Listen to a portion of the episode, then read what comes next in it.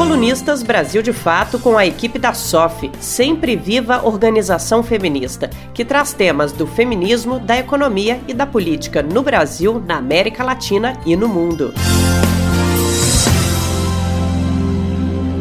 Em 2020, nós mulheres lutamos para sustentar a vida. 2020, um ano inominável, uma pandemia em um país com um governante fascista e genocida, uma classe trabalhadora saqueada de seus direitos e condições de vida.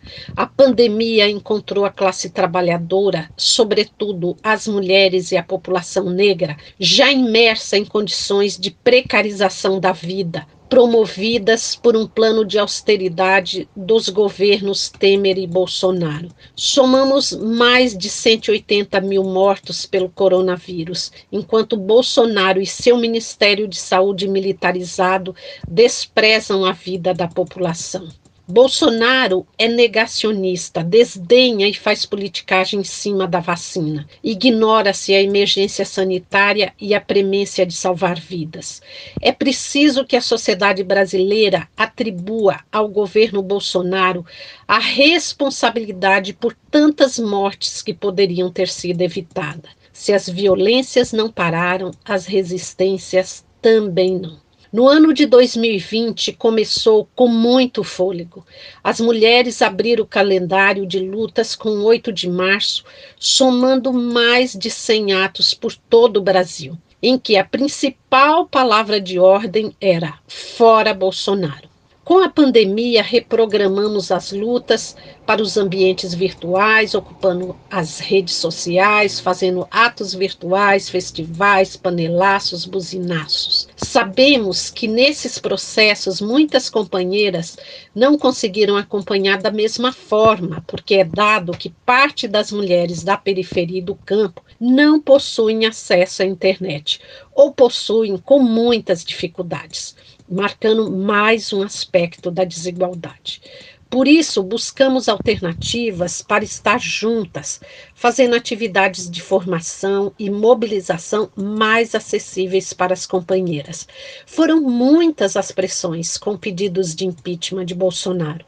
Hoje já se contabiliza mais de 56 pedidos, com assinaturas de mais de mil entidades e movimentos.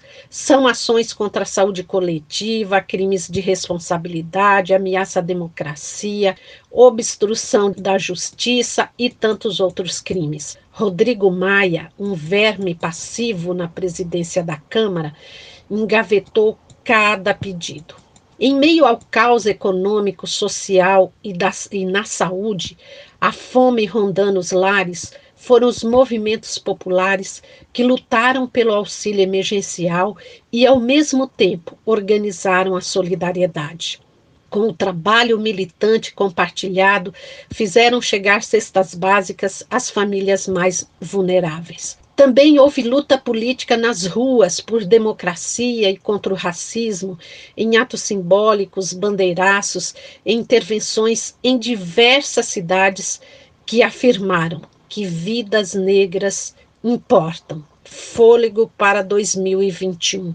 Um grande desafio para 2021 será incidir nessa luta sanitária para que toda a população tem o direito à vacina como forma de preservar a vida, assim como a luta contra a privatização e o desmonte do SUS que está em curso. Nosso aprendizado nessa pandemia foi que as redes sociais são muito importantes, mas são um território dominado pela direita e pela lógica do mercado. Para a esquerda, é urgente pensar em práticas que subvertam esses mecanismos de vigilância, fazendo luta política nas redes, ruas e roçados. Precisamos fortalecer a organização feminista e de esquerda nas ruas para ampliar ao máximo a organização da classe trabalhadora. Somente com uma ampla mobilização popular, a campanha por fora Bolsonaro poderá paralisarmos essa agenda neoliberal. Sabemos que a disputa eleitoral institucional não é suficiente para derrotar o bolsonarismo, Para isso, precisamos enfrentar o desafio da unidade com um programa de reconstrução do país numa perspectiva popular, feminista, anti-LGBTfobia que atue para construir a soberania popular, tendo a igualdade, a soberania alimentar e a agroecologia como princípios. E para tomarmos fôlego para 2021, é impossível deixar de saudar com alegria a retomada popular da democracia na Bolívia, a eleição vitoriosa na Venezuela, a população chilena que conquistou nas ruas um processo constituinte com paridade de gênero e, por fim, todas as mulheres argentinas que mais uma vez tentam aprovar a legalização do aborto no Senado.